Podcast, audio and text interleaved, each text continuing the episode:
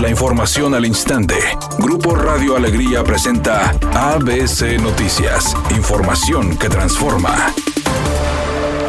El presidente de la Comisión Especial de Atención y Seguimiento a la Crisis del Agua en el Estado, el diputado Daniel González, adelantó que Agua y Drenaje de Monterrey no realizará cortes en este servicio, aunque sí reducirá la presión en sectores estratégicos, agregando que la estrategia de la paraestatal tiene como objetivo reducir el consumo de vital líquido en la entidad y aunque no aclaró cuándo comenzará a aplicarse esta medida, advirtió que la disminución en la presión puede prolongarse por semanas. agua y drenaje estratégicamente está bajando la presión para poderle dotar de agua a todo. De repente, pues algunas propiedades, como decía el director, en segundo piso, tercer piso, pues no les va a llegar el agua y de ahí surge el problema. Ellos argumentan que no es un corte, al contrario, que están dosificando, están estirando problema para que al final de cuentas, de manera democrática, todo el mundo le esté llegando el agua. Por otra parte, señaló que la situación del nivel del agua en las presas La Boca y Cerro Prieto es muy grave, por lo que existe la posibilidad de solicitar al gobierno del estado que destine recursos de obras no prioritarias para la conclusión de la presa Libertad y adelantar el inicio de su operación. Esta mañana arribaron a Monterrey 500 elementos del ejército mexicano para apoyar en la Operación Monterrey Seguro 2022 y colaborar en operativos con diferentes mandos territoriales que iniciarán operaciones a partir de este jueves con el objetivo de disminuir los hechos delictivos. El pasado 10 de febrero llegaron 500 elementos a bordo de 20 unidades, por lo que suman 1000 en territorio regio y según las autoridades se agregarían 6 secciones de fusileros y 8 grupos de la Guardia Nacional.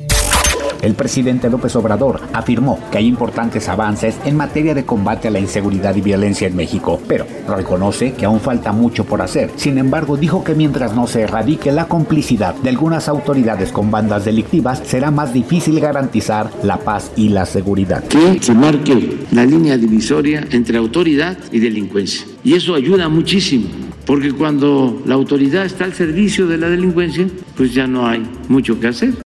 Editorial ABC con Eduardo Garza.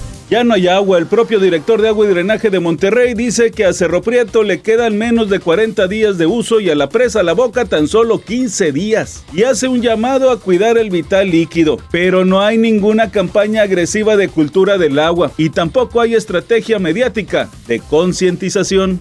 ABC Deportes informa. El equipo de Tigres Femenil sufrió para sacar un triunfo contra el equipo de las Bravas de Juárez. Partido que estaba empatado y sobre la agonía del mismo. Al final de cuentas, el equipo de Tigres le tuvo la fortuna de anotar el gol que dio la ventaja. 2 por 1. Con este resultado, Tigres se ubica en el segundo lugar de la tabla general, solamente debajo del equipo de las Rayadas. Al poco tiempo que se dio a conocer la noticia que Rusia había atacado a Ucrania, los famosos utilizaron sus redes sociales para desaprobar la situación. Actores, actrices, cantantes y agrupaciones utilizaron principalmente Twitter para motivar la paz y para tratar de influenciar a sus seguidores a que hagan un llamado al diálogo entre los dirigentes de estas naciones para que la situación no llegue a más.